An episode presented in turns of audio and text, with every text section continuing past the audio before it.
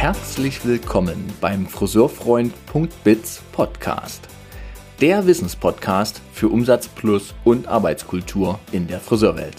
Schön, dass du reinhörst.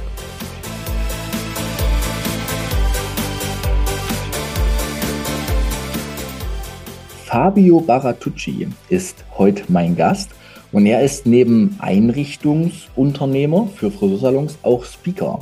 Und ich finde, das merkt man unglaublich in dieser Folge. Er hat eine sehr angenehme Art, Dinge zu beschreiben, bildhaft auf den Punkt zu bringen. Wir diskutieren kontrovers über das Thema Einrichtung. Ich selbst habe da eine Meinung. Ich zeige mich da natürlich auch damit. Hört einfach rein. Und wir beleuchten dieses Thema wirklich von sehr, sehr vielen Seiten. Und zum Schluss sind wir auch wieder beim Thema Arbeitskultur angekommen. Diese Episode ist sehr interessant, sehr ja, multiperspektivisch und Fabio war mir ein sehr, sehr angenehmer Gesprächspartner, wo ich glaube, ja, da wird es vielleicht auch nochmal weitere Folgen mit ihm geben, denn es gibt noch einiges zu besprechen. In diesem Sinne, jetzt viel Freude bei dieser Episode. Für alle, die diesen Podcast regelmäßig hören, ihr wisst, was jetzt kommt. Ich werde nicht müde, das Thema Preise bei uns im Friseurhandwerk anzusprechen. Denn ich bin mir sehr, sehr sicher, was wir tun, ist sehr, sehr wertvoll für unsere Kunden und wir vergeben das zu einem viel zu niedrigen Preis. Ich möchte euch erneut darauf hinweisen, dass es viele Möglichkeiten gibt, ein Preiskonzept neu zu gestalten und damit auch wirklich Veränderungen für alle Beteiligten herbeizuführen und vor allem für die Friseure. Denn wir haben ein Problem mit Mitarbeitern, nicht mit denen, die da sind, sondern mit denen, die nicht da sind. Und das liegt auch daran, dass wir Leidenschaft durch seltsame Preiskonzepte oder gewohnte Preiskonzepte im Keim ersticken. In diesem Sinne, denkt drüber nach, ihr Lieben, dass ihr euer Preiskonzept noch vor 24, 2024 oder zumindest im ersten Quartal mal neu aufsetzt, um einfach die Bedingungen für uns als Friseure im täglichen Salonalltag zu verbessern. Darum geht's. Liebe Grüße und jetzt viel Freude. Liebe Hörer, Hörerinnen, liebe Schauer, Schauerinnen, ich grüße euch ganz herzlich zu dieser Episode heute hier. Und ich habe gerade schon so ein ganz, ja, so ein bisschen kämpferisches Gefühl, muss ich sagen. Ähm, bin gerade sehr voller Energie. Und das liegt am Vorgespräch mit meinem Gast, der heute hier im Podcast ist, mit dem Fabio Baratucci. Habe ich das richtig ausgesprochen? Danke. Ich kriege krieg ein Zeichen. Danke, Fabio. Und jetzt bleiben wir beim Vornamen. Ähm, wir haben uns nämlich gerade schon über die Branche, über die Herausforderungen und auch über die Frage nach, wie viel Klarheit braucht es denn eigentlich, damit sich wirklich mal was positiv nach vorne entwickelt, unterhalten. Und das war ganz meine Wellenlänge, das gefällt mir gut sowas, weil ich glaube, es braucht Klarheit und äh, Wahrhaftigkeit, um die Themen, die es wirklich braucht, auch mal anzugehen. Und das ist auch der Ansatz oder der Grund, warum ich Fabio eingeladen habe. Ich habe nämlich ein Thema mit ihm gehabt. Wir hören uns heute das erste Mal, vielleicht die Info noch. Und zwar war das Thema ist Einrichtung wirklich so derart relevant für Salonerfolg, wie das gern mal behauptet wird oder wie der ein oder andere Friseur sich auch gern so da reinrettet. Bevor ich mehr Umsatz machen kann, mache ich, muss ja der Laden erstmal neu gemacht werden. Das war so der Grund, warum ich dann dachte, muss den Fabio, den schreibst du jetzt mal an. Man kennt ihn ja auch in der Branche. Dann habe ich dich angeschrieben, du hast gesagt, du machst mit. Dafür bin ich sehr dankbar. Und jetzt auch nach dem Vorgespräch weiß ich auch, das wird ein schönes, äh, sehr schöne Podcast-Episode. Du bist Einrichter, du bist aber auch Speaker und zwar in einem äh, Club von wirklich ähm, herausragenden Unternehmern und Speakern. Und nach dem Vorgespräch heute weiß ich auch, du bist nicht nur Aktivist für die Branche, du bist auch ein Enthusiast für die Branche. Da war nämlich so viel Feuer drin in deinen Worten, dass mir das schon Spaß macht. Und Kurz noch zum Bezug zu uns. Klar, man kennt dich aus Instagram. Ja, man liest in der Clips und Co. immer mal ähm, Kommentare, Kolumnen, wie auch immer von dir. Du warst vor einem halben, dreiviertel Jahr auch mal auf einem Speaker-Event irgendwie mal mit benannt. Das ging so ein bisschen durch die Branche. Und das ist es natürlich hochinteressant, mit dir zu sprechen. Danke, Fabio, dass du Zeit hast heute. Ja, Mensch.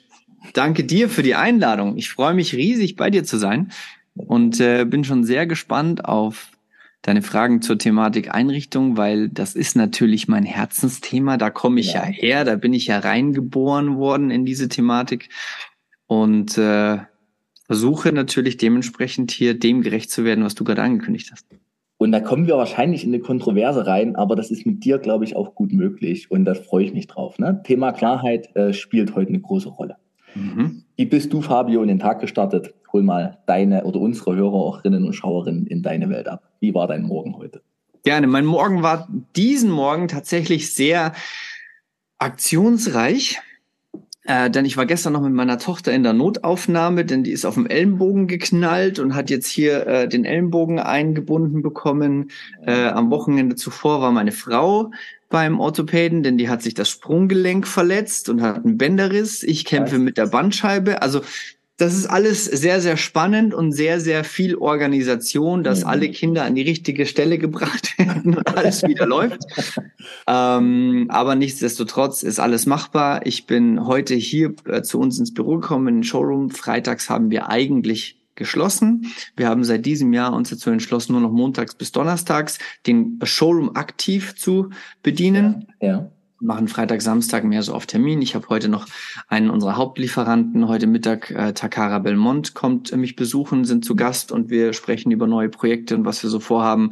Und dann wurde heute früh noch der LKW final geladen draußen vom Hof von meinem Montageteam, die am Montag einen neuen Salon ausliefern und montieren.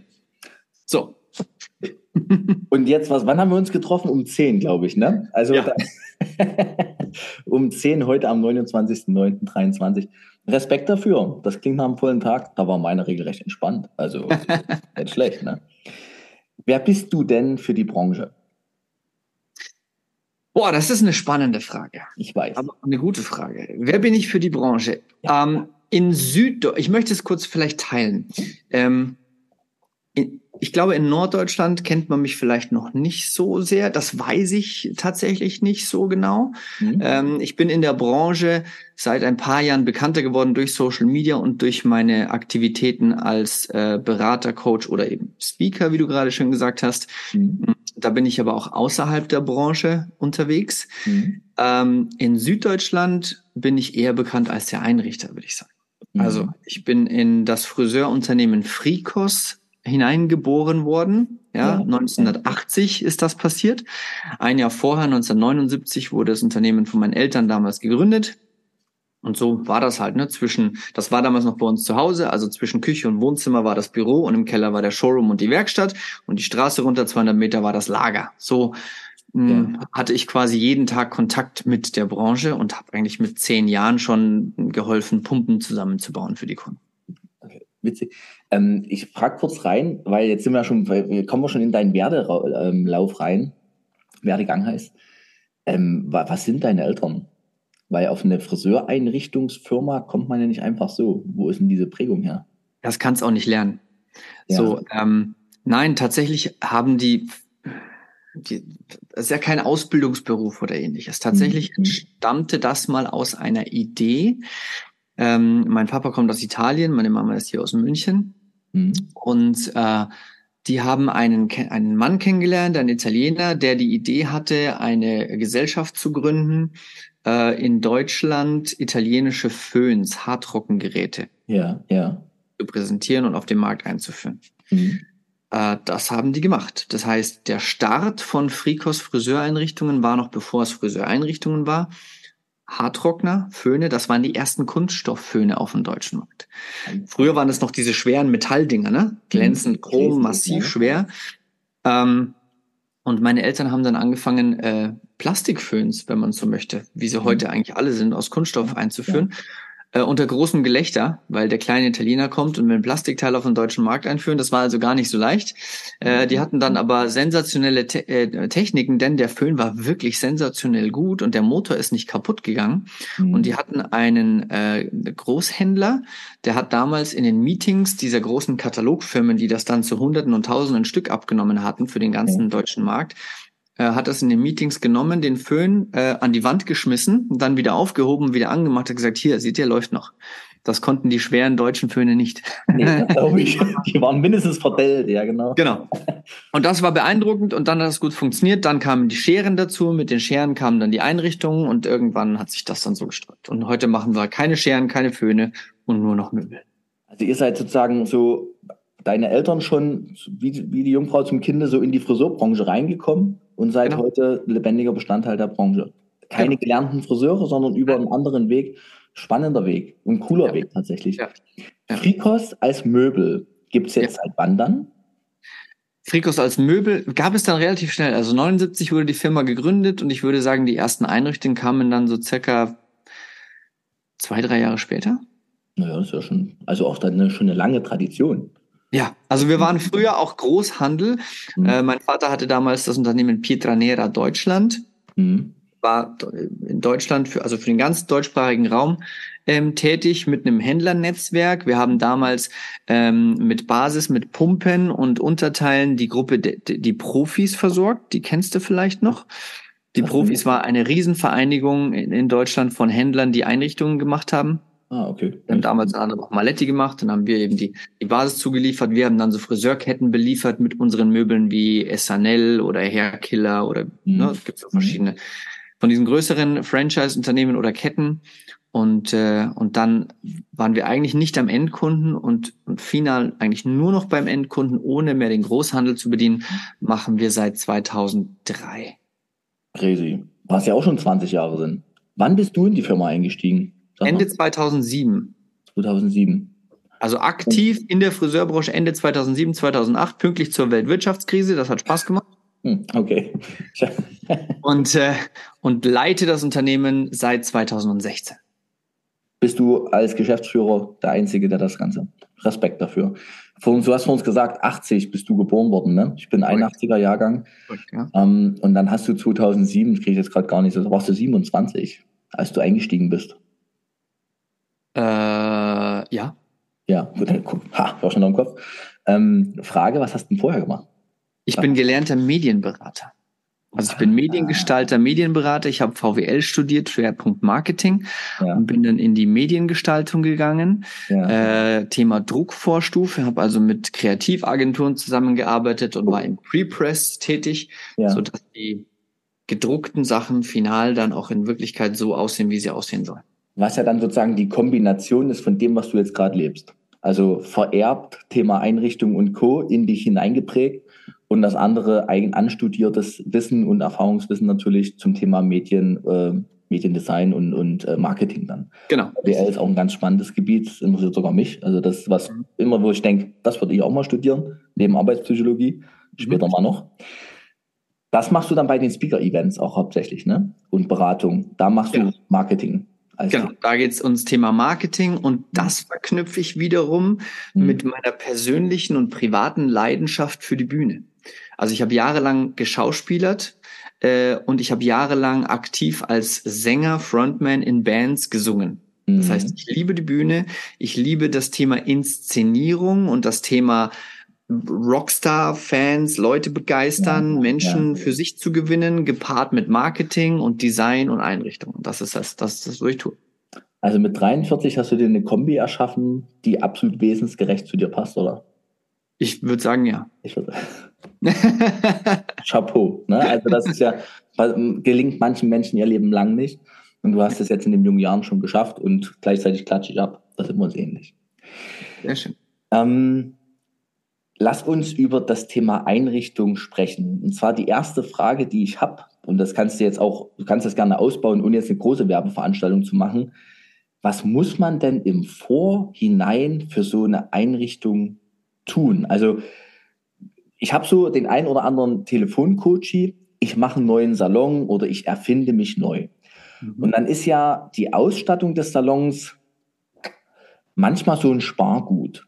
Also, naja, das fange ich erstmal langsam an und mit Möbeln aus einem Großmarkt oder aus einem Ikea, ich betreibe das jetzt mal, oder andere äh, Müller und Co., die es so gibt. Ne? Richtig. Segmüller heißen die bei euch da Frank äh, bei Frankfurt. Und wie, wie, wie geht man eigentlich wirklich ran? Also, wie macht man es denn gut? Guck mal. Das Schöne am Friseurberuf ist ja das dass jeder Friseur auch auf einem Randstein die Haare schneiden kann. Richtig. Es geht überall. Im Grunde geht das geht überall. Genau. Richtig. Also es ist nicht so, als würde man als Friseur die Einrichtung brauchen, um das Handwerk per se auszuüben. Fabio, so. kurz stopp, weil ich muss ja noch meine These unterbringen, die zur Kontroverse jetzt hier beitragen soll. Das muss ich jetzt machen, sonst nimmst du mir das ja vorne weg. Die, wenn ich mit Menschen, mit Friseuren über ihre Preiskonzepte spreche, mhm. kommt ganz, ganz oft der Satz, bevor wir die Preise hier erhöhen können, das unseren Kunden zumuten können, muss erstmal hier der Salon neu gemacht werden. Ja. Und dann da sage ich in meiner Haltung, ihr Lieben, das Produkt bist du als Friseur. Grüße gehen raus an Frank Braun, das ist von ihm und es ist sehr auf den Punkt. Korrekt. Deine Präsenz ist wichtig, die und? Dienstleistung ist wichtig, so, Korrekt. aber deine Präsenz vorneweg, Dienstleistung. Dann ist noch die Atmosphäre im Team von Relevanz. Also kommt der Kunde in einen Raum und sagt, oh, hier ist schön, hier macht's mir, hier ist eine schöne Energie. Und dann, dritte, vierte, fünfte Stelle, ist für mich, dass ich sage, und dann könnt ihr mal gucken, ob ihr hier noch einen neuen Tresen braucht oder noch einen neuen Stuhl. Ergonomie mal hinten angestellt, natürlich, neuer Stuhl, der funktioniert und so. Aber das ist der Rahmen für mich, die Einrichtung. Aber ja. es wird von den Kollegen häufig rangezogen als Bedingung, erst wenn das stimmt, ja. kann ich wirklich Umsatz hier generieren. Also Chef, du musst erstmal leisten, bevor ich jetzt hier Umsatz oder die Preise hochnehmen kann. Okay. Das ist ähm, meine These dazu. Und jetzt hast du gerade schon gesagt, man kann auch auf dem Randstein ähm, Haare schneiden. Mach mal weiter, deine Argumente. So, also alles, was du gesagt hast, ist richtig. Mhm. Da gibt es überhaupt nichts dran einzuwenden. Hey, wir wollten kontrovers diskutieren. Aber. Ah, okay. aber. Aber. Ähm, der Friseur kann proaktiv entscheiden, mhm. ob er überhaupt Kunden in sein Geschäft bekommt oder nicht, mhm. ob er Neukunden generiert oder nicht mhm. und wenn ja, welche. Mhm. So. Bedeutet also, die Rahmenbedingungen, die du gerade gebracht hast, um mhm. zu sagen, Team, Dienstleistung, Handwerk, das muss ja alles stimmen, um Geld zu machen. Das ist richtig. Mhm. Ähm, um das alles zu machen, brauche ich aber Kunden. Das heißt, mhm. ich brauche Menschen, die meinen Salon betreten. Mhm. Jetzt, wenn ich mich als Friseur, ich sage jetzt mal, ich mache mich selbstständig als Friseur. Okay, also fangen wir mal bei Null an. Friseur durchlebt äh, seine Ausbildung, Meisterschule, macht sich selbstständig. In der Regel nimmt er ja dann von dem Betrieb, wo er gelernt hat, einige Kunden mit, denn von mhm. nichts kommt ja nichts. Mhm. Und die paar Freundinnen und Freunde werden eingeladen zum Haare schneiden. So, mhm. das ist der erste Step, um sich selbstständig zu machen. Mhm. Ja, äh, denn jeder Friseur hätte es wahnsinnig schwer, ohne vorher aktiv in einem Betrieb zu lernen. Stell dir mal vor, der Friseurberuf wäre ein Universitätsberuf zu lernen. Das mhm. heißt, ich studiere meinen Beruf an der Uni mhm. und habe null Kundenkontakt ja, und muss dann von null starten. Mhm. Nennen wir das mal so, okay? Mhm. Denn jeder, der sich selbstständig macht, nimmt erstmal Kunden mit von der Arbeit, in der er war. Weil er sagt, ich habe ja viele Kunden wenn er nicht gerade 50 oder 100 Kilometer wegzieht. Ne? So, richtig macht aber keiner in der Regel. Okay? Also das heißt, stellen wir uns mal vor, ich müsste von, mit, als Friseur von null beginnen. Ja? Dann muss ich dich, lieber Thomas, mhm. der zufällig an meinem Schaufenster vorbeiläuft, mhm. dazu bewegen, meinen Salon zu betreten, damit ich dir dann die tolle Atmosphäre in meinem Team und mit meinem Handwerk überzeugen kann. Mhm. Aber vorher weißt du davon ja noch nichts. Mhm mit einer Einrichtung, mit einer, mit einer schönen Einrichtung, Design mhm. mit einer ansprechenden Einrichtung, die so positioniert ist, dass sie mhm. einladend wirkt durch das mhm. reelle Schaufenster, kann ich als Einrichter dafür sorgen, das Interesse der potenziellen Neukunden so zu wecken, dass sie zu dir reinkommen. Und erst dann kommt das Thema Team, das Thema Ambiente, das Thema. Und dann danach kommt sogar erst das Thema äh, Handwerk. Das kommt ganz zum Schluss. Und das, Hand, das richtige Handwerk zeigt sich final erst, wenn der Kunde das Haus verlässt und dann nach zwei Tagen geduscht hat und dann guckt, was mit seinen Haaren passiert. Bin ich so. ganz bei dir. Aspekt. Ja. Also, mhm. ich habe ein, ich hab ein Speaking-Thema.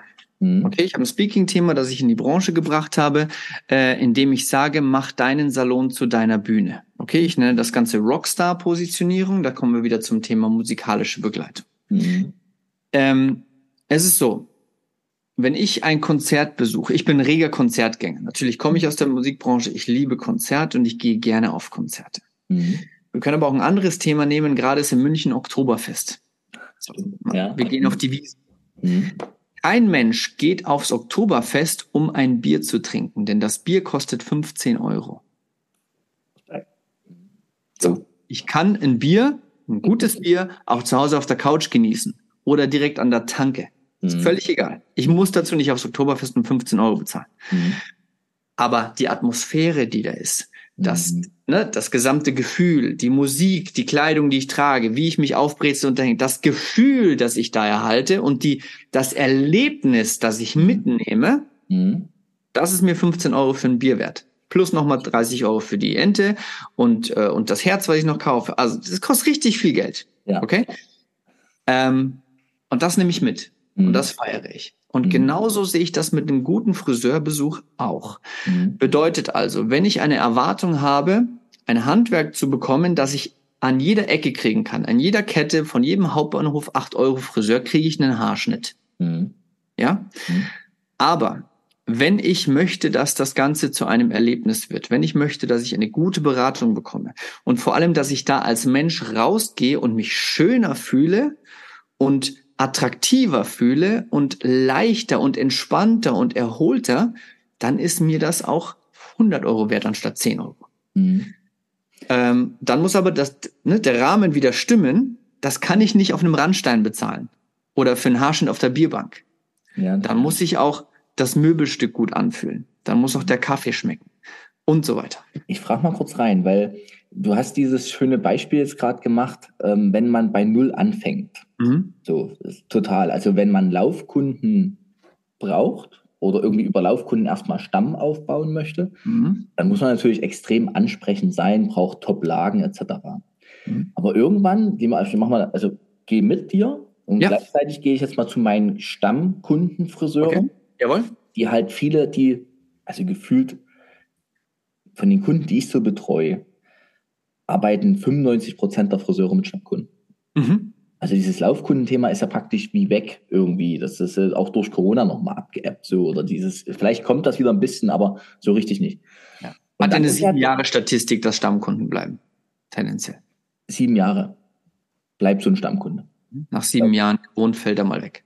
Okay, okay. Das, die Zahl kannte ich gar nicht. Gerade spannend. Ähm, wenn das so sieben Jahre Rhythmus, das wäre natürlich interessant dann habe ich ja trotzdem über die Stammkunden, wenn ich die mit meiner Persönlichkeit begeistere, fasziniere, mit meiner handwerklichen Signatur unter meinem Handwerk, was durchaus sonst austauschbar wäre, aber durch die Signatur nicht, ja. ähm, ziehe ich mir ja auch neue Kunden in den Salon. Wenn die positiv von dir sprechen, selbstverständlich. Genau, ne? So. Und dann ist es wieder, dann ist es wieder so, man kann ja Einrichtungen, ich, ich kenne so ein paar Friseure, die sind wirklich mit einer Top-Qualität unterwegs, haben ihren Laden aber in der zweiten Etage in einem Wohnhaus in der Wohnung. Mhm. Oder zum Schluss auch in einem abgegrenzten Bereich von der Eigenheimgarage. Mhm. Die machen einen guten Job, die machen eine tolle Qualität, die setzen auch solide Preise um. Ne? Ja. So. Ja. Und dann ist der, dann ist die Einrichtung plötzlich nicht mehr ganz so von Relevanz, weil dann geht es mehr um die Persönlichkeit der Menschen. Mhm. Also beim Neustart sehe ich das auch so, ne? Da musst du praktisch dieses reelle Schaufenster so sehen. Aber wenn es dann, wenn du dann Stammkunden hast, ja. dann geht es ja vielleicht eher darum, dass der Laden gepflegt ist. Sowieso. Oder was ich noch, da baue ich mal eine kleine Brücke fast schon, weil es mir gerade selber kommt. Oder dass auch die Einrichtung meinen Stil unterstreicht. Also, und dann braucht ja so eine Einrichtung vielleicht nach fünf, sechs Jahren auch mal nochmal einen Wandel, weil das habe ich gerade auch in Telefoncoachings, wo ich merke, da finden sich gerade viele Friseurinnen wie neu. Also sei es durch Downsizing etc. Oder einfach auch, weil sie merken, ich habe jetzt 15 Jahre so und so gearbeitet ja. und jetzt merke, es tut mir nicht mehr gut, es erfüllt mich nicht mehr. Was ja. ist es denn? Woran hängt es denn? Ja. Und dann ist ja so dieser Wandel der Persönlichkeit, gern auch in unserem Alter, in dem wir so sind gerade, ne? die Midlife Crisis. Midlife Crisis, natürlich. Ja, aber im positivsten die Midlife-Chance, wenn wir es gleich mal umformulieren, weil du in dem Moment mal denkst, also ich habe die Hälfte rum, also ging es mir zumindest an meinen aktuellen ja. Geburtstagen. Ja, die Hälfte ja. ist gut rum. Wie willst du leben? Ja. So, wie willst du arbeiten? So, und okay. dann ist ja auch wieder die Raumgestaltungsfrage wichtig und natürlich auch, wie willst du arbeiten? Die Brücke baue ich mal. Wie macht ja. ihr das, wenn ihr, wenn ihr als Einrichter dann kommt? Mhm wie sehr achtet ihr auf den Stil der Menschen oder auf diese Frage, wie willst du denn arbeiten? Zu 100 Prozent. Mhm. Ähm, ich habe da eine These aufgestellt, okay? Das Ganze nennt sich, ich nenne es bei mir die Mercedes-Strategie. Die Mercedes-Strategie besagt folgendes. Ähm, unterteilen wir den Tag, den wir alle gemeinsam haben, in unsere 24 Stunden. Jeder Mensch hat 24 Stunden. Mhm. Den Tag können wir unterteilen in drei gleiche Blöcke a acht Stunden, okay? Mhm. Die ersten acht Stunden des Tages schlafen wir. Die einen sechs Stunden, die anderen zehn Stunden. Das erste ja, schlafen wir alle. Das heißt, da sind wir im Schlaf, nicht im Wachzustand an ein und demselben Ort. Bekommen wir also nichts mit. Also ist mein gut gemeinter Rat an der Stelle immer, such dir für diese acht Stunden eine richtig gute Matratze und einen tollen Partner, mit dem du sie teilen kannst. So, das, das ist wo wir vor, das. Glaubst du, wo wir vor uns gehört haben, du hast mit der Bandscheibe, ne? genau, aktuell. Scheiße. Aber so. vor einem guten Partner bin ich ganz bei dir, ist richtig. Also, das ist. Mhm. Das zweite Drittel, okay, mhm. also die nächsten acht Stunden, das ist so die, ich nenne es mal Freizeit, wo wir nicht arbeiten. Mhm. Das heißt, da sind wir überall und nirgendwo. Mal im mhm. Wohnzimmer, mal im Bad, mal in der Küche, mal im Supermarkt, im Kino, beim Essen, beim Sport, bei Freunden, bei Familie und, und, und. Da sind wir überall. Also acht Stunden, nie lange an ein und demselben Ort, sondern überall. Und verbringen Zeit mit den Menschen, die uns wichtig sind und denen wir wichtig sind. Mhm. Richtig? Richtig? Das heißt, wie geben wir uns in diesem Moment? Worauf achten wir? Also, wenn ich darauf achte, was mir zu Hause wichtig ist, damit ich mich heimelig und wohl fühle, mhm. gebe ich einen gewissen Betrag an Geld aus, um meine Einrichtung schön zu gestalten, die ich, Achtung, nur sporadisch sehe und erlebe. Mhm. Zweitens, das E-Bike, mit dem ich Sport mache, kostet mich 2000 Öcken Minimum. Meine mhm. Skiausrüstung, meine Yoga-Ausrüstung, mein Urlaub, mein Abendessen und so weiter kostet richtig viel Zeit, Energie und Geld. Und ich verhalte mich in dieser Zeit genauso, wie ich wirklich bin als Mensch, werde also genauso wahrgenommen, wie ich mich in dieser Zeit gebe. Und deswegen habe ich die Freunde, die mit mir Zeit verbringen wollen. Hm, ich kann dir gut folgen. Ja. So, nicht alle machen das in den letzten acht Stunden, im letzten Drittel. Das ist nämlich das einzige Drittel des Tages, die einzigen acht bis zehn Stunden am Tag, in denen wir, Achtung, im Wachzustand an einem und demselben Ort sind. Und das ist unser Job. Das ist im Friseurbereich unser Salon. Mhm. Und hier fangen wir an zu knausern. Hier fangen wir an zu sparen. Hier fangen wir an zu sagen, für das, was ich mache, reicht das ja. Okay? Mhm. Ähm, was passiert? Psychologisch passiert Folgendes. Ich fühle mich, wenn ich anfange zu sparen, ich sage jetzt nicht, dass jeder Millionen ausgeben muss von der Einrichtung, aber nicht echt zu sein, sich nicht so zu geben und zu verhalten, wie man es für die Freizeit tun würde, äh, bedeutet, ich ziehe nicht die Menschen an, die wirklich mit mir Zeit verbringen wollen, weil ich mich nicht so geben kann, wie ich wirklich bin.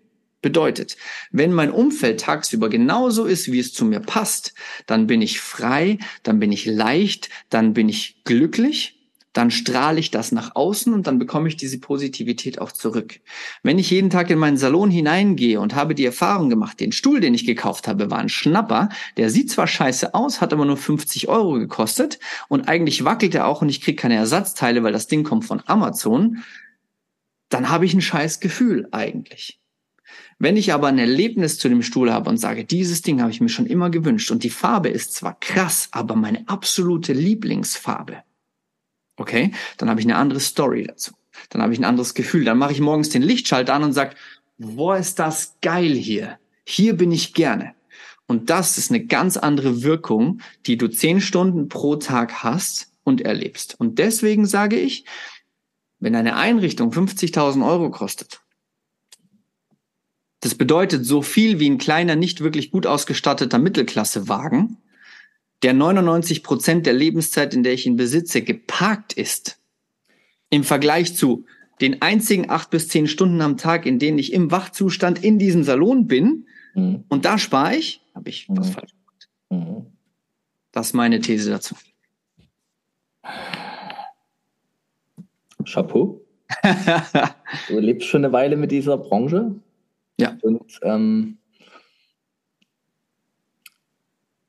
ich gebe dir mal Zeit. Ja. Ich, ich, ich, manchmal brauche ich eine Sekunde. Mhm. ähm, ich habe äh, in deinem Reden habe ich so gedacht, also erstmal, äh, ähm, das ist das Thema Arbeitskultur, hast, hat sich da gerade sehr wiedergespiegelt, was für mich ja so ein hauptrelevantes Ding ist. Mhm. Weil es, ich unterschreibe das 100 Prozent.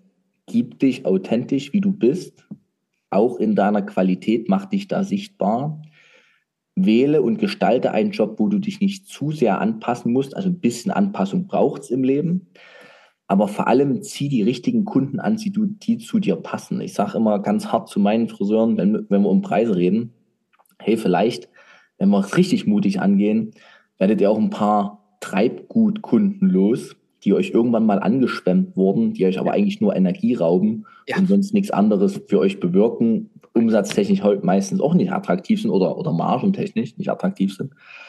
Und das ist so immer der Versuch, sich zu trauen, auch mal Preise zu entwickeln und damit seine Kundenstruktur zu beeinflussen und vor allem aber auch mal zu schauen, wie will ich wirklich, wirklich arbeiten und was braucht es dafür, um das zu können. Und jetzt hast du mich natürlich schon so ein bisschen da reingezogen, dass die Einrichtung dann auch dazugehört. Mhm. Also ist es dieser Ort und als du über den Ort gesprochen hast und gesagt hast, hey, ich komme da rein, mach das Licht an und sag, geil, da habe ich so gedacht, ja, mir geht das bei meiner Webseite so. Mhm. Also ist das ja auch für mich ein digitaler Ort in irgendeiner Form. Ja. Und meine Webdesignerin Sarah Rickmers, Grüße gehen raus, gibt auch eine Podcast-Episode zu, die hat mir eine Website gebastelt mit so ein paar Coaching-Fragen, hochgradig interessante Fragen. Wenn dein Tier, äh, wenn deine Marke ein Tier wäre, wäre es, welches Tier wäre das? Geil. Über solche Sachen, über so wirklich ganz ähm, abstrakte Dinge, und hat mir dann eine Website gebastelt, wo ich heute noch drauf gucke und drauf gehe und denke, das ist, das bin ich. So. und wenn natürlich der Salon, das mache ich mal noch, jetzt wird es ganz, Achtung, ganz intim, mhm. ähm, wenn ich hier in meine Wohnung komme, in mhm. meinen Raum, also nicht die Wohnung, wo meine Kinder mit sind, wegen Trennung und Co., mhm. wenn ich hier in meinen Raum komme, es gibt mir das ja auch so. Das ist mhm. auf meine Art und Weise sehr zu meiner Person passend eingerichtet. Ja. Und äh, ich habe hier ein ganz anderes Wohlgefühl. Alle Dinge, die ich hier habe, sind, ich sag mal, selektiv ausgewählt und bewusst besorgt. Ne? Hier links neben mir steht immer mein Fahrrad. Das sieht man immer nicht. ähm, das ist, ist, zum Beispiel so ein Ding, wo ich ähm, Geld ausgegeben habe für Sachen. Das gibt es auch billiger. Ne? Aber es wäre halt dann nervig. Das ist wie das Stuhl bei Amazon. Also ich glaube, da sind wir schon sehr nah dran. Jetzt habe ich trotzdem die vertiefende Frage. Du gehst, ja. wir haben jetzt über Einzelunternehmen gesprochen. Da ist eine Person und macht sich deinen eigenen Laden wesensgerecht passend. Okay. Was mache ich denn, wenn ich eine ganze Bande schon da drin stehen habe? 10, 15 Mann oder machen wir, machen wir einfach sechs Personen sollen einen neuen Salon bekommen. Mhm. Realisiertes Unternehmen vielleicht auch noch. Ne? Also eine große Marke, die oben drüber steht.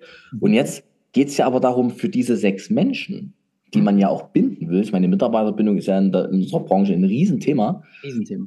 Wie kann ich denn auch einen Salon schaffen, der die Mitarbeiter auch ja, bindet, anzieht? Also, ja, wenn es um eine Person geht, wie willst du leben? Ja, aber wenn sechs Leute eine Antwort geben, dann sind das ja sechs verschiedene Antworten. Correct. Wie macht man das? Also, da ist auch wieder mein Thema in, in den Vorträgen das Thema Rockstar Marketing. Okay. Mhm. Ähm, da gebe ich ganz gerne das Beispiel mit der Band. So, ich bin ja Sänger, wie ich vorhin gesagt habe. Ich habe jahrelang gesungen. Wo finden wir Videos von dir? Auf YouTube, voll. Tatsächlich? Ähm, ja, ja, Sag mal die Band oder sag mal, was muss man googeln? Toys Get Lost.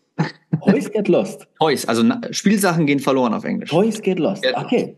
Cool. Oder die vorige Band hieß Bist, also du, so wie du bist. Ja. Äh, da gibt's auch noch ein bisschen was, glaube ich. Cool. Ähm, ich schicke dir nachher mal einen Link. Äh, die Shownotes. So, also die Thematik ist folgende. Wenn du eine Band anschaust, mhm. nehmen wir mal mein Beispiel, das ich gerne verwende, Guns N' Roses. Mhm. Okay? Das ist eine Rockband, die, die jeder kennt. So. Ähm, jedes einzelne Mitglied dieser Band hat eine extrem wichtige Rolle. Es mhm. gibt einen, das ist der Frontman, das ist Axel Rose. Das mhm. ist das Aushängeschild der Band. Okay? Mhm. Mhm. Wäre da aber nicht ein begnadeter Gitarrist, der Soli spielen kann, die es in sich haben, wäre da nicht ein Schlagzeuger, der einen Teppich legt, ja, unterstützt vom Bass, Grüße gehen raus an meinen Freund Dennis van Lierop, der ehemalige Bassist in Rockbands, ja, äh, der weiß, wovon ich spreche. Mhm. Du musst als Frontmann oder Frontfrau, Helene Fischer oder wer auch immer du bist, oder eben Saloninhaber, Schrägstrich Saloninhaberin, mhm musst du natürlich, du musst Aushängeschild sein und mhm. du musst den Ton sozusagen angeben. Du gibst also auch vor, wie das ganze Auftreten ist und wie die Wahrnehmung nach draußen ist. Mhm. Du brauchst aber ein Team, ja, als Backup. Du brauchst die Unterstützung. Alleine kannst du nix. Alleine hast du nie die Möglichkeit, dieses Gefühl so unglaublich krass zu gestalten wie eine ganze Band. Mhm. Ein Song ist nur mit einem Sänger nicht viel wert. Mhm. Erst mit jedem einzelnen Mitglied kriegt das Ganze ein Gesamtbild. So, du als Spitze gibst da ein Image nach draußen und mhm. die anderen leben das mit. Aber nochmal, hier kommt die Thematik wieder hinzu. Wen nehme ich denn in meine Band hinein? Also, passen denn diese Menschen zu mir? Und auch hier ist wieder die gleiche Thematik. Mhm. Es passen die Menschen zu dir, die deine Sprache sprechen, die mhm. ein gleiches Ziel vor Augen haben wie du, dass ihr zusammen an einem Strang zieht, dann passt das auch alles, dann ist es ein Match, dann mhm. funktioniert das. Mhm. Und jetzt gehen wir mal noch in das handwerkliche Thema mit rein oder in das Werkzeugthema. Sagen wir mal, ich ähm, habe einen Hand Elektrikerbetrieb oder einen Schreinerbetrieb. Mhm. Ja? ja? Dann äh, muss ich mein Team mit Werkzeug versorgen, mit dem die arbeiten können, mhm. damit sie ihre Arbeit gut machen können. Ja.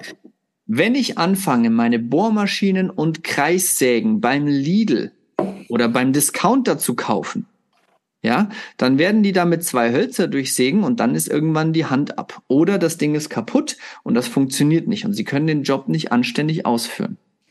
Genauso ist das Werkzeug Einrichtung. Bevor wir das machen, ähm, dieses Werkzeugbeispiel finde ich sehr treffend, weil ich viel mit Werkzeug auch handwerklich tue. Mhm. Und es ist einfach frustrierend für die Leute, wenn das minderwertiges Zeug ist. Total. Also es nervt. Es ist als wirklich, es nimmt Freude am Job, vor allem am Kunst, Handwerk, Friseurjob. Also da bin ich ganz bei dir. Ein ordentlicher Föhn, du hast es ja vorhin schon auch gesagt, ist einfach was wert. Eine ordentliche Schere ist einfach was wert. Und jetzt wechseln wir zur Einrichtung rüber. Werkzeugeinrichtung, ja. Ein Stuhl, der kippelt, nichts nervt mehr. Eine Pumpe, die nie funktioniert. Ich war ja neun Jahre Friseur auch, ne? Mhm. Ähm, nichts nervt mehr. Ein Spiegel, der irgendwie die Farbe nicht richtig wiedergibt und ganz schlimm Licht. Ja. Licht ist sowas, ähm, du kannst die geilste Farbe machen, wenn dann dieses Licht von oben bäh, und plötzlich sieht es scheiße aus. 100 Prozent. Ja. Und jetzt ist es so, du kannst natürlich auch einen billigen Stuhl so hinstellen, dass er nicht kippelt. Keine Frage. Mhm. Ja, manchmal ist der Boden schief und wenn dann 2000 Euro Stuhl draufsteht, kippelt der genauso. Mhm. Ähm, also das ist immer so auch die Grundvoraussetzung. Aber auch hier ist es wieder Kundenansprache. Mhm. Also, welche Kunden bediene ich? Mhm. Welche Kunden möchte ich bedienen? Und mhm. welche Dienstleistung biete ich an? Das, äh, mhm. ich habe letzte Woche war ich zu Gast bei Jens Engelhardt Salon Erfolgskongress und habe ja. einen Vortrag gehalten zum Thema Handwerk versus Dienstleistung. Wo sind die Unterschiede, wo sind die Parallelen? Mhm. Also auch hier ist wieder ganz wichtig. Ich brauche das Werkzeug, um meine Dienstleistung gut auszuführen. Also sagen wir mal Föhn und Schere, sprechen wir gar nicht vom Stuhl. Mhm. Aber ich habe zum, die Möglichkeit, mit einer Beispiel Waschliege Mhm. in eine Liegeposition fährt. Nicht nur ein Sitz, wo ich nach hinten klappe, mhm. mit einem tollen Gelnackenkissen, wo äh, sich der Halswirbel, was die empfindlichste Körperstelle des Menschen ist, mhm. sich schön ge gekuschelt fühlt und nicht zack, kalt, hart, au ja, ja, sondern anständig, schön weich, Kundenerlebnis. Dann oben kein grelles Licht. Mhm. Dann vielleicht noch eine Dienstleistungsmöglichkeit anzubieten, dass der Kunde, die Kunden hierbei richtig entspannen kann. Mach eine mhm. Rotlichtlampe drüber. Fragen mich die Leute, was Rotlicht geil? Stopp. Entspannt den Geist. So. Stopp. Ja, da gibt's ganz viel. Glaube ich dir. Das war jetzt gerade so, also jetzt hast du mich gerade sehr abgeholt, Thema Storytelling und ich als Friseur, der dann eben auch weiß, wie so ein Rückwärtswaschbecken auch scheiße sein kann. Gleichzeitig muss ja die Person, die da dahinter steht, ja. auch dann sagen, jetzt habe ich hier eine Massageliege, mhm. jetzt habe ich das hier alles und jetzt rubbel ich nicht auf dem Kopf rum mit Schrupp nicht frei, sondern jetzt mache ich eben auch passend zur Liege und dem allen mache ich dann eben auch die Dienstleistung. Voll. Da haben wir ein Thema.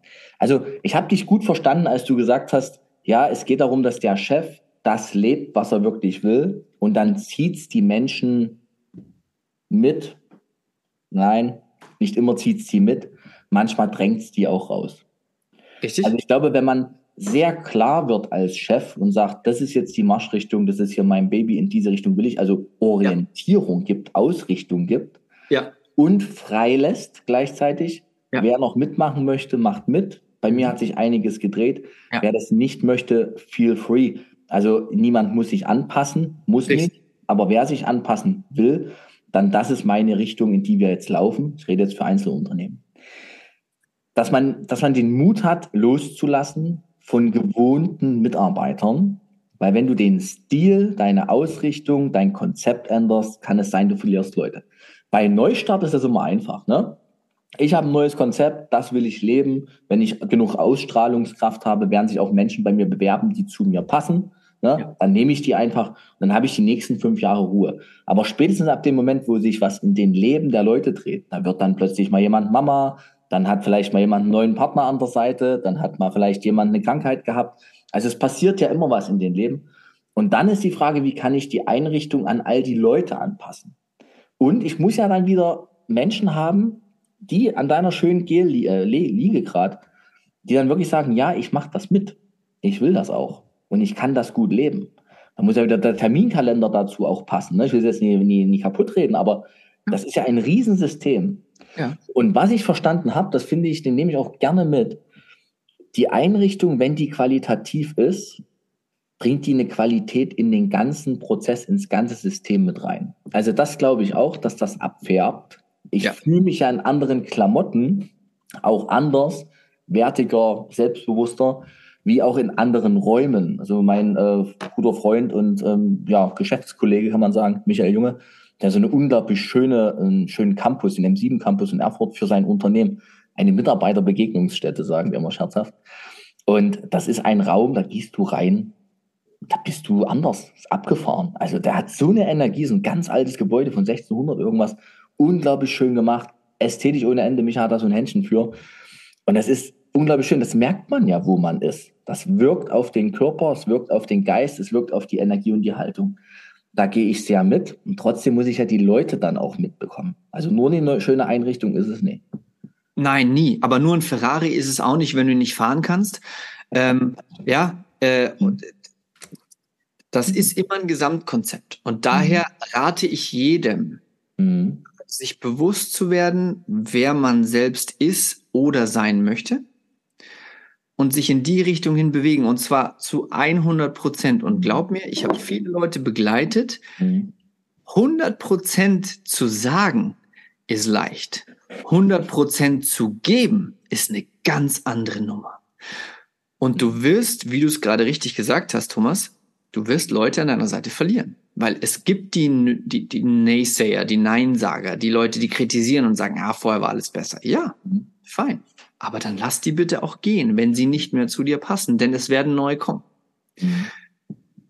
Wenn du deine Preise um 100 Prozent erhöhst, mhm.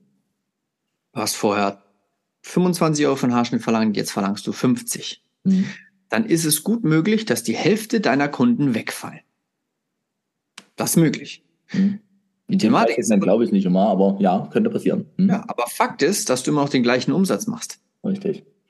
So, äh, also das ist jetzt nur mal so ein, ein Rechenbeispiel. Mhm. Ähm, genauso ist das auch wieder mit, mit, mit, mit Selbstdarstellung. Ich fand das Thema Kleidung super treffend zu dir. Mhm. Ähm, die, man, ich fühle mich in einem Anzug äh, ne, vom Gefühl her ganz anders wie in einer Jogginghose.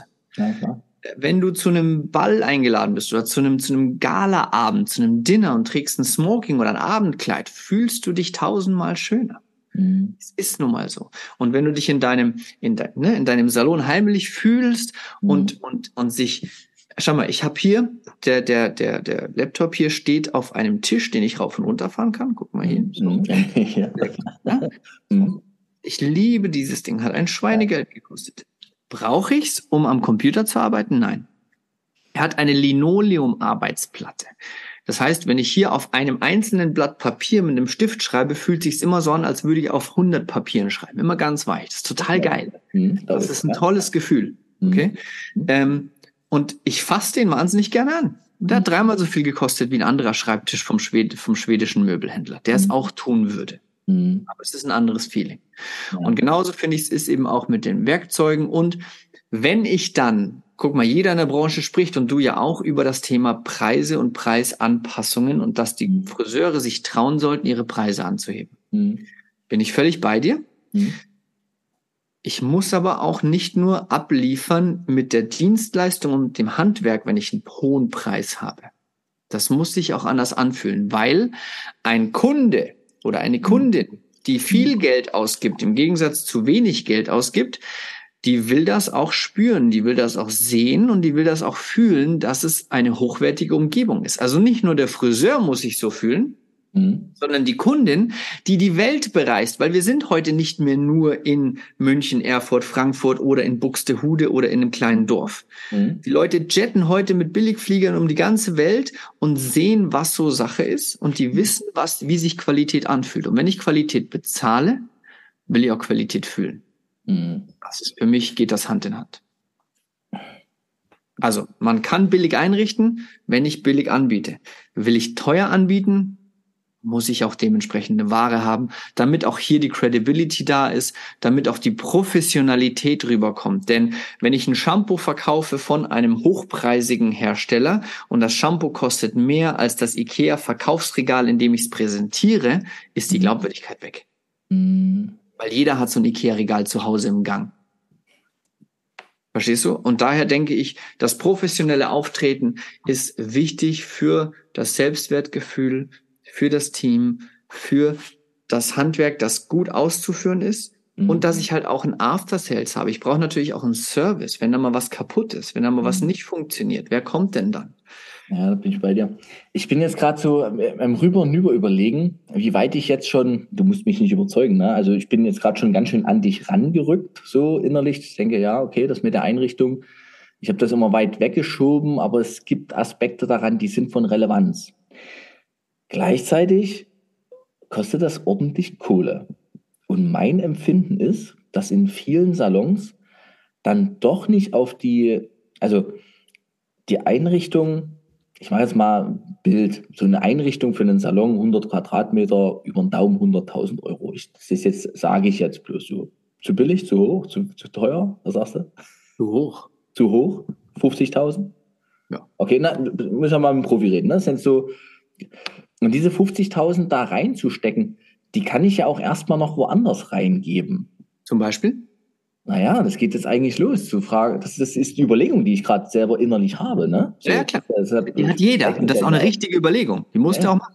Und dann denke ich so, okay, Qualität. Wiederum bin ich der Meinung, die Qualität, die handwerkliche Qualität ist schon sehr hoch. So. Das andere ist, man könnte es einfach mal in Löhne geben. Du? So irgendwie in, in Energieausgleich für die Menschen, die das so haben. Als nächstes denke ich, naja, es gehört halt zum Ort dazu. Also ich wäre ganz schön hin und her gerissen als Unternehmer. Wie gehe ich mit diesem Kostenblock um? Und also ich mag diese, diese Auseinander also Auseinandersetzung, diese, diesen Diskurs mit dir gerade sehr, weil das äh, rüber und über geht, genau. Ja, das ist richtig. Ähm, es, es regt meine Gedanken an und ich versuche jetzt gerade für mich zu so einer Entscheidung zu kommen, was ich da machen würde. Ja. Vielleicht würde ich auch also wenn es jetzt so ein Bestandsgeschäft ist, vielleicht würde ich es aber einfach auch in eine Form von Aussicht stellen und erstmal sagen, hey, lasst uns mal den Umsatz erstmal reinholen, dass wir diese, diese Einrichtung auch uns leisten können. Also wir haben ja, die meisten Unternehmen haben, meine, meine Unternehmen, für die frage ich ja eigentlich das alles auch, die meisten haben einen Salon. Die sind halbwegs auf dem Level. Die sind ja auch nicht hier total da nieder und Schrott und aus den 70er Jahren. Das findet ja auch nicht statt. Mhm. Die sind auf einem Level. Und diese Feinheit, dieses Plus an Energie, was ich total verstehe, was sich aber auch so abnutzt. Also nicht dass die Einrichtung, sondern so der Salon neu kenne ich noch. Ich habe mal einen Heartbeat aufgemacht mit meiner damaligen Chefin, das ist alles 20 Jahre her. Und da war noch so, die, die Einrichtung war wie so ein UFO mit LEDs um die Spiegel, um die, um die Spiegel herum, war das Deutsch halbwegs. So. Und äh, die, die sah auch, die war alles aus Plastik, sah auch die Theke sah aus wie ein UFO, war geil hinterleuchtet, sah alles cool. geil. Aber das, das, das findest du drei Wochen geil und dann denkst du, scheiße, Farbfleck auf dem Boden. Hm? So, Farbfleck geht nicht weg, Rotz. So, oder was haben wir die Stühle dann verfärbt, auch ganz schnell. Und dann war das auch ganz schnell wieder runter. Hm. So. Ja. Das denke ich gerade, Mensch, so viel dann ausgeben dafür, für diese kurzen Momente. Wie kann man es denn, vielleicht machen wir es als die Frage, wie kann man denn eine Einrichtung wertig erhalten? Und ich meine nicht mit der Pflege, dass die sauber hm. bleibt, hm? sondern in den Köpfen der Leute. Weißt du, man, man stattet den Salon aus, gibt da 50.000 Euro rein und ich, ich habe sie schon im Hinterkopf hören. Ja, ist zwar schön, aber mehr Geld wäre auch geil gewesen. Korrekt. Okay, jetzt ich, da habe ich zwei Ansätze für dich. Ja, mach mal, mach mal. Also der eine Ansatz ist der unternehmerische Ansatz. Mhm. Also rein unternehmerisch denken. Ich mhm. könnte das Geld ja auch für was anderes nehmen. Mhm. Fast niemand, der mit dem Gedanken spielt, ich muss ja mal alles neu machen oder so, oder ne, wie kann ich mehr Umsatz machen, fast niemand hat heute mehr 50.000 Euro Cash auf der Bank. Scheiße. Das, also an dieser Stelle muss ich was loswerden. Ich finde das ganz schlimm. So. Weil ich mich immer frage, Leute, guckt mal in die anderen Unternehmen rein, was da für liquide Mittel. Ich meine, Deutschland ist jetzt sehr allgemein gesprochen, aber gefühlt sind wir so reich wie nie. Ich habe mhm. immer noch diese Bankkontenzahlen und denke immer, noch ja. nie waren die Sparkonten so voll wie heute. Aber in der Friseurbranche ist es immer knapp. Ja, also, weil sie, glaube ich, halt auch ganz oft das Geld für falsche Dinge ausgeben. Also was, ähm, was ganz wichtig ist, diese Denkhaltung, für was verwende ich Geld und was passiert mit meinem Geld. Mhm. Also, nehmen wir mal das Beispiel, wir hatten ja gerade 50.000 Euro. Wenn ich 50.000 Euro in die Hand nehme, mhm. gehen wir mal davon aus, ich hätte 50.000 Euro. Die mhm. wenigsten haben 50.000 Euro. Ich hätte 50.000 Euro. Und ich müsste diese 50.000 Euro in einen Salon stecken, in mhm. eine Einrichtung. Dann sind 50.000 Euro weg. Und dann fange ich an zu kalkulieren, boah, aber wenn ich nur 40 ausgebe, dann habe ich noch 10 übrig für was auch immer für mein mhm. neues Fahrrad oder für meinen Urlaub oder für irgendetwas, mhm. was mir in der Regel kein Geld bringt. Mhm. Also. Für Konsum statt Investition. So, korrekt. Also, ähm, mit meinem Salon verdiene ich Geld, darum mache ich einen Salon. Mhm. Punkt. Also, die Friseure machen einen Salon auf, um Geld zu verdienen. Würden sie nur arbeiten wollen, würden sie irgendwie natürlich irgendwo angestellt sein oder Kellnern gehen oder weiß der Kuck, dann müsste man dieses Handwerk nicht unbedingt ausüben, kann man alles machen, um nur Geld zu, also oh, ja, ich kann. Haare schneiden, weil es meine Leidenschaft ist, aber um richtig Geld zu verdienen, ja, muss ich einfach was Besonderes bieten. Mhm. Also, wenn ich 50.000 Euro nehme und stecke das in ein in, in Inventar, mhm. in Möbel, mhm. dann habe ich die Möglichkeit, andere Preise zu verlangen, als wenn ich nur 20.000 nehme, weil ich eine höhere Wertigkeit biete. Mhm. Heißt, ganz plump gesagt, das Ambiente ist schön, es fühlt sich gut an, es ist bequem, äh, was auch immer, dafür kostet es etwas mehr. Mhm. Ein Zwei-Sterne-Hotel bietet dir ein Bett und ein Frühstück. Ein Fünf-Sterne-Hotel bietet dir ein Bett und ein Frühstück. Nur mhm. kriegst du beim Frühstück im Fünf-Sterne-Hotel zehnmal so viel und bessere Qualität und ein viel bequemeres Bett und ein viel größeres Zimmer plus Service plus Beratung mhm. plus man trägt dir die Koffer hoch plus man fährt dir dein Auto vor. Das Bett und das Frühstück an sich ist immer das gleiche. Mhm. Und das ist bei der Einrichtung ganz genauso. Ich kann klein machen, ich kann groß machen. So. Nochmal, unternehmerisches Denken. Wenn ich Ausgaben habe, dann schmälern die meinen Gewinn, dann mhm. schmälern die meine Steuerlast. Mhm. Je mehr ich für mich behalte, desto mehr kriegt Vater Staat an Steuern. Das ist schon mal eine Sache. Mhm. Okay? Ähm, plus, wenn ich einen hohen Wert an Mobiliar oder Werkzeug habe, dann hält das auch länger, weil wenn ich billig kaufe, muss ich zweimal kaufen. Das weiß man ja heute auch geht schneller kaputt und ich brauche es nochmal neu und ich habe eigentlich Ärger damit. So. Kann man schlecht wegreden. Ja. Mein Opa hat immer gesagt, ja, ich kann es mir nicht leisten, billig einzukaufen. Mhm, schöner Satz. Mhm. So. Ähm, also das ist auch so, so eine Tatsache. Mhm. Und wenn man dann vergleicht, 50.000 Euro sind viel Geld. Ja, nee, für was denn, ganz ehrlich? Also nochmal, wir sind alle bereit, uns ein BMW, ein Audi, ein Mercedes oder sowas zu kaufen, wo du mhm. mit 50.000 Euro nicht viel für bekommst. Mhm kommst du ein normales Auto, nichts herausragend Tolles. Und dieses Auto, wenn neu angeschafft, Deutschland ist Autonation Nummer eins, mhm. fahr mit einem Neuwagen vom Hof und du hast schon 20.000 Euro verloren. Ist schon weg. Ja? So, dann fährst du vom Hof eine halbe Stunde bis wieder zu Hause, packst die Karre für den Rest des Tages mhm. und das war's. Und das Ding verliert jeden Tag nur Wert. Mhm. Nimm 50.000 Euro, steck sie in deinen Salon und du verdienst mit deinem Salon jede Minute, in der du da drin aktiv bist, Geld. Das ist der große Unterschied von 50.000 in einer Einrichtung, die dir auch was bringen und die du nutzen kannst mit einem schönen mhm. Verkaufsregal, mit einer Präsentationsfläche, mit einem Bereich für Wellness, für Wohlfühlen. Dann kannst du Upselling-Möglichkeiten machen, weil du zahlst 2000 Euro mehr für einen Waschsessel mit und kannst aber wieder mehr verlangen. Also, da gibt es so viele Ansätze Ich habe gerade noch einen Gedanken dazu, weil du gerade gesagt hast, ähm, man ist sich das dann nicht wert. Ich habe, also so ähnlich war der Satz, gerade gedacht, hey, unseren Kunden oder manchen unserer Endverbraucherkunden, also ja. nicht Friseure, sondern wirklich die Kunden auf dem Stuhl, ja. Ja. ist der Haarschnitt nichts wert? Ja. Manche Friseure sind sich selbst nichts wert. Ja.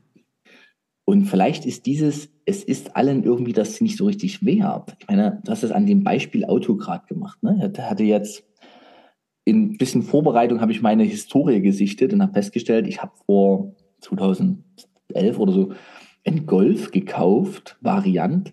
Da war 17.000 Euro auf der Rechnung. Brettvariante wohlgemerkt, damals Friseur. Ne? 17.000 äh, Euro. Das ist heute ja ich sage kein Auto mehr für. Also, also nichts, nichts von VW, Audi oder BMW. Und gleichzeitig geben ganz viele Menschen eben genau für das, für Auto, für Haus und für Reisen wird ja sehr, sehr viel Geld ausgegeben. Da ist es ja den Endverbrauchern das auch immer wert. Ich, ich tue mich gerade so ein bisschen im Text verheddern, aber dieses, diese Wertigkeitsfrage, hat das vielleicht auch wirklich damit was zu tun, dass die Konten der Friseurunternehmen so dünn sind? so leer. Also, wir sind es uns kaum wert. Wir geben auch nicht so viel rein, weil ist es das wert? Fragezeichen. Spiegelt mir der Kunde den Wert in Geld wieder? Irgendwie nicht so richtig, weil wir haben ja auch alle Preisangst gehabt. Oder haben sie noch? Haben sie, haben sie, haben sie. Und, äh, und, und irgendwie das, also kommt wenig bei raus. Und dann sind mhm. halt 50.000 für so eine Einrichtung auch wahnsinnig viel. Aber für ein Auto wiederum würde man es machen. Das ist eigentlich wirklich schräg, oder? So, ne?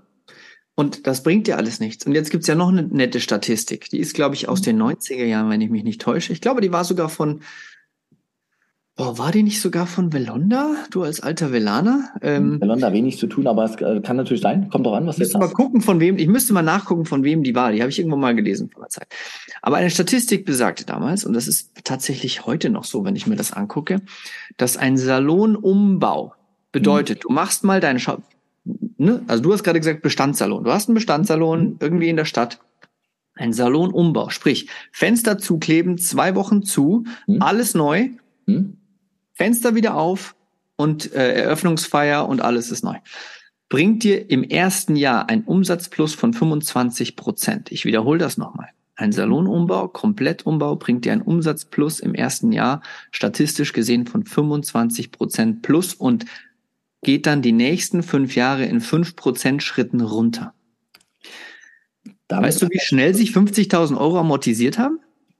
BWL studiert, von daher kann ich nachvollziehen. Aber gleichzeitig glaube ich, es reicht nicht nur den Salon umzubauen.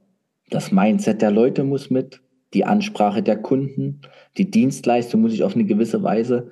Also ich glaube nicht, dass es nur der Stuhl ist. Also dafür ist das System zu mannigfaltig, Salon. Da hängen zu ja. viele Faktoren drin. Aber, Aber ich gehe mit, weil die Energie durch diesen Salonumbau, wenn du die aber gut hältst, und da sind wir ja vor uns mal bei der Frage abgebogen, Stimmt, ich genau. nehme jetzt die Kohle, ich packe das da rein, die 50.000, ja. ich nehme von mir aus einen Kredit auf, weil ich die 50.000 nicht habe. Ja. Dann gilt's ja diese Energie, die dieser Salon, diese Neuausstattung verursacht, hm. gilt's ja dann zu halten. Ja, das ist schwer. Das Danke, das ist sehr schön ehrlich. Das ja. ist schwer. Das, das ist nach zwei Monaten, naja, ist halt der Laden neu, aber was soll's. Ja. So, und alles wieder beim Alten. Da hast du gerade ein ganz wichtiges Thema gesagt. Thema Mindset. Also mhm. Denkhaltung auf gut Deutsch für alle, die Mindset jetzt mhm. zum ersten Mal hören. Ich glaube, mhm. wenn jemand Podcast hört, ist auch das, das Wort Mindset nicht mehr neu. Ja. Ähm, aber im Prinzip ist es ja so, ich kann ja nicht erwarten, dass sich was ändert, wenn ich nicht bereit bin, was zu ändern. Mhm. Also ich, ne, ich muss immer neue Wege gehen, um neue Dinge zu erreichen. Also das ist ganz wichtig. Mhm. Äh, und wenn ich, wenn ich so viel Geld, 50.000 Euro, übrigens in Zeiten von Inflation, das cleverste, was man machen kann, zur Bank zu gehen, sich Geld zu leihen und erst in zehn Jahren zurückbezahlt zu haben, weil dann ist das Geld nämlich viel weniger wert. Also mhm mega, ja. Also mach das jetzt. Das ist wirklich clever, sich jetzt Geld zu holen. Dann sagen wir alle, die Zinsen sind hoch, ja scheißegal, die werden noch steigen mhm. äh, und äh, es wird demnächst weniger wert sein. Also weg mit dem Geld von der Bank, äh, pack's in irgendwas, was dir Geld bringt. Ob es eine Einrichtung ist oder sonst was, aber nicht in Auto oder, oder Urlaub. Oder komm zu einem Event irgendwo, äh, wo du was lernen kannst und dann kannst du deinen Urlaub nämlich von der Steuer absetzen. Das macht viel mehr Sinn. So, so am Rande. Ich komme aber dann Tipps rum hier, nicht schlecht. Mhm. Ähm, das Thema hast du gesagt, nach zwei Jahren ist dann mein Energielevel noch so hoch. Äh, nach zwei Monaten gesagt. Nach zwei Monaten, boah, nach zwei Monaten wäre schon hart, wenn es da schon ja. weg ist. Aber okay, manchmal ist es so. Wenn ich zu einem Motivationstrainer gebe ich immer Feuer und Flamme und nach zwei Tagen. Bam. Genau, ja. ne? Das ist alles Deswegen, vergessen. Du betreust deine Kunden ja wahrscheinlich auch über einen längeren Zeitraum. Ja. So. Bei mir ist es auch mit ganz vielen Kunden so, dass die nicht nur einmal kommen, sondern dann jahrelang mit mir in Kontakt sind. Ähm, das ist auch wichtig, um immer zu sehen, oder auch in, ich versuche immer in den Köpfen meiner Kunden, wenn es um eine Einrichtung geht, zu verankern, dass das, was sie jetzt machen, niemals das finale Ziel ist. Mhm. Das ist schön, ja. Das größte Problem bei Neugründern ist nämlich genau das, dass sie denken, sie müssen Perfektion erschaffen. Mhm. Das ist aber nicht so. Mhm. Du musst nur deinen momentanen Bedarf decken. Mhm. Ja, und ich versuche dir, ich versuche mit einer Einrichtung deine Probleme zu lösen, indem ich sage, okay, du hast jetzt zu lange Wege, lass uns das ändern. Du hast jetzt mhm. ein Labor, was eine Küche ist und dementsprechend hast du viel zu viel Platz verschenkt. Lass uns da was Anständiges machen und, und, und. Ähm, das, und das ist ein Prozess. Du kommst niemals an. Also, du hast vorhin das Beispiel gesagt, UFO. Ne? Mhm. Plastik und das Licht. War, ja. mhm. Okay. Ähm, jetzt kann ich eins machen ich kann entweder ein Konzept fahren und kann sagen, ich fände das total witzig, weil das wäre das wär auf dem Markt neu und ich mache alles UFO. Persönlich habe, habe ich ja mit UFO gar nichts am Hut. Richtig. Und dann passt es ja schon nicht, ne? Hm. Ich habe hier einen Wal stehen. Hm. Das, der bringt mir gar nichts. Hm. Aber für mich ist ein Wal das ist mein Lieblingstier, okay? Ist für mich ein unglaublich faszinierendes, äh, tolles Tier. Mhm. Äh, ein, ein, ein, ein, ein Traum von mir ist es, einmal im Leben mit einem Wal zu tauchen. Das ist so, okay, das gehört so ganz groß mhm. auf meiner Bucketlist. Mhm. Ähm, und deswegen habe ich den da stehen, weil dieser Wal für mich ein Teil von meiner Identität widerspiegelt. Mhm. mhm. Ich habe hier vorne Mikros stehen, weil ich halt Sänger bin. Mhm. Ähm, äh, ich habe viele Einrichtungsgegenstände hier, weil die halt zu mir passen mhm. und weil ich das bin. Ja. Und wenn ich mich ändere, was gut ist, mhm. ja, mhm. in der Hoffnung, dass ich mich weiterentwickle, mhm. dann werde äh, dann werd ich hier wieder was ändern. Mhm. Na klar. Ja, so. Ich habe hab Fabio gerade eigentlich fast so ein bisschen den, die, die Runde auch für mich, also es war ja heute für mich auch so ein Gespräch, um mal mich aufzuräumen, was meine Haltung der Einrichtung gegenüber ansteht. Mhm. Und ich habe wieder gemerkt, über diese letzten zehn Minuten jetzt, du kannst eine Einrichtung neu machen, aber wenn du nur die Einrichtung bewegst und nichts an der inneren Haltung der Menschen mitnimmst oder sie mitnimmst auf die Reise, bleibt der Stuhl ein Stuhl. Korrekt. Nimmst du die Menschen mit, kann aus dem Stuhl ein neues Verhalten, eine neue Haltung werden und dann ist der Stuhl plötzlich ein Massagestuhl. Und dann hat er Wert. Also es ist, wie gehe ich mit dem Stuhl, im, dem, mit dem neuen Stuhl im Alltag um? Das ja. ist der Wert. Nicht der Stuhl ist der Wert. Und da hängen wir wieder an den Menschen. Und wenn das nächste Mal eine Gruppe von Teilnehmern sagt, erst muss der Salon neu werden, hm. dann werde ich ihnen sagen können, wir machen den gerne neu wenn ihr eure Haltung geklärt habt, wie ihr wirklich, wirklich arbeiten wollt, und wenn ihr das dann lebt, dann passen wir den Salon auf eure wirklichen Bedürfnisse an, damit euch das funktioniert. Aber erstmal klären wir, wie ihr das wollt. Diese Mindset-Frage steht vorn dran. Und unterschreibe, ich so, unterschreibe ich so, Thomas. Hm. Ähm, ich möchte doch gerne eins hinzufügen. Mach. Ich habe so oft Salons gesehen, die neu gemacht haben hm. und versucht haben, die Farbe zu ändern. Als neu. Ja, das ist nicht neu. Hm. Das ist nicht neu. Also die Frage ist, warum machst du neu? Also ich kann neu machen aus der Not heraus. Das passiert jetzt nach der Pandemie sehr oft, hm. weil so viele von den Stühlen kaputt gerockt sind. Hm. Weil die halt einfach reißen, weil da so viel desinfiziert wurde. Viel zu viel desinfiziert wurde. Ich, ja. ja ich habe Teile vom Stuhl gerissen gesehen, die desinfiziert worden sind, wo nie ein Mensch hinfasst. Ich sage, hm. okay, hm. es ist so. Also Ich kann kaputten Stuhl neu machen, weil ich ihn brauche, weil er defekt ist. Mhm. Das ist das eine. Oder ganz wichtig, ich übernehme einen Salon, weil der frühere Inhaber in Rente gegangen ist und verkauft die Hütte. Mhm. Und jetzt übernehme ich ihn und muss ihm einen neuen Stempel aufsetzen. Mhm. Das ist unglaublich wichtig, Mhm. möglichst schnell das zu machen. Mhm. Nochmal, weil ich immer sage, die Kunden kommen wegen dir Mhm. den Salon, nicht allein wegen dem Haarschnitt. Mhm. Ein, ein Salon, der dir einen Kundenstamm verkauft, ist Käse. Das, das stimmt einfach nicht. Ja, die werden nicht bleiben. Bin ich bei dir. Also nur mit Glück. Mit, mit, es kann sein, dass es matcht. Ah, das ist eine reine Chemie, es ist eine reine Chemiefrage, es ist wie eine Beziehung, geht oder geht nicht. Genau. Und da kannst du Glück haben oder wirklich richtig Pech. Die meisten haben Pech. Ja. Genau. Und da ist Denkhaltung so unglaublich wichtig. Und jetzt, wenn ich sage, ich mache einen Salon neu, dann Mhm. muss ich auch den Ansatz haben, mich und meine Dienstleistung und die von meinem Team anzuheben, wenn ich auch die Preise anheben möchte. Ja.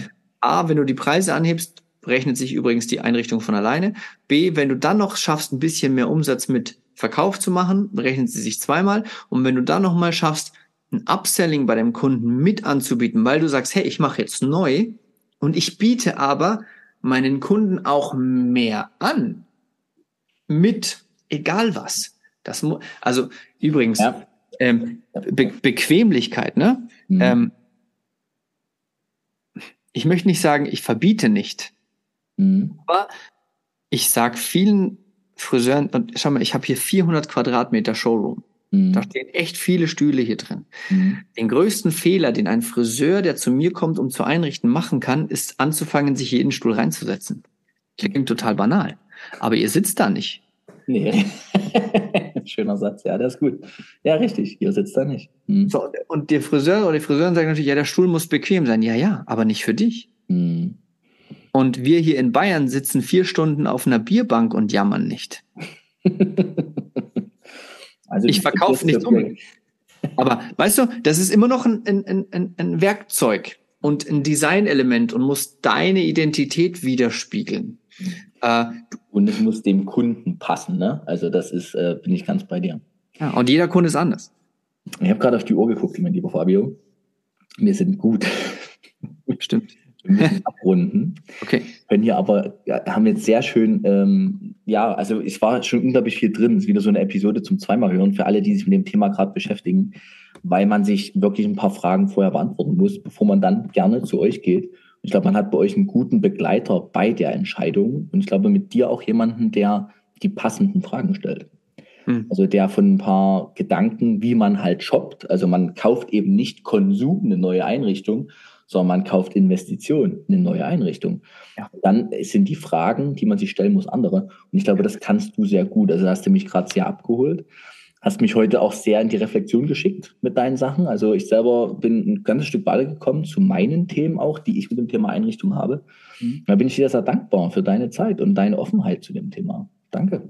Ja, sehr, sehr gerne. Äh, ich hoffe, ich konnte dir ein paar ja, offene Fragen beantworten, äh, ein paar Themen vielleicht auch, wie gesagt, zum, zum Denken anstoßen. Vielleicht, ich möchte jetzt nicht sagen zum Umdenken, aber vielleicht auch zum Umdenken. Ich mache das mal ganz gerne, jemanden auch zum Umdenken zu bringen. Ja. Wichtig ist immer, dass man für sich dann die richtige Antwort findet und dann halt einfach happy ist mit dem, was man hat. Weil auch wir, schau mal, wir, wir sind im, im Mittelhochpreissegment mit unseren Einrichtungen. Okay, Mhm. also das hat sich auch rauskristallisiert über die Jahre. Leute, die zu uns kommen, wissen, dass bei uns die Sachen auch äh, gel- gewisses Geld kosten. Mhm. Aber dass du halt, und ich meine, das kann ich wirklich behaupten, so ein Service wie bei uns kriegst du, kriegst du sonst nicht. Das ist wirklich Okay. schwierig. So eine Auswahl wie bei uns. Zudem, wir sind ja nicht nur reiner Möbelproduzent, sondern wir verkaufen ja verschiedene Firmen. Das heißt, du hast bei mir auch die Freiheit auszuwählen. Also ich muss dich in keine Richtung drängen. Mhm. Ne, Wenn du zum BMW-Autohaus gehst, musst du einen BMW kaufen. Ja, klar. Das musst du Also- bei mir nicht. Du hast Mhm. bei mir eine große Auswahl. Also Mhm. ich muss dir nicht sagen, nimm das, weil sonst habe ich nichts. Pff, Bei mir kriegst du eigentlich so gut wie alles. Das ist schon mal ganz gut. Ähm, aber das Wichtige ist, man kann viel Geld ausgeben, man kann wenig Geld ausgeben. Man muss sich nur im Klaren sein, was ist es mir wert, was du gerade Mhm. gesagt hast. Denkhaltung ist wichtig. Und eben dann, was brauche ich, um diesen Service, den ich bieten möchte, umzusetzen. Und dabei kann ich dir helfen.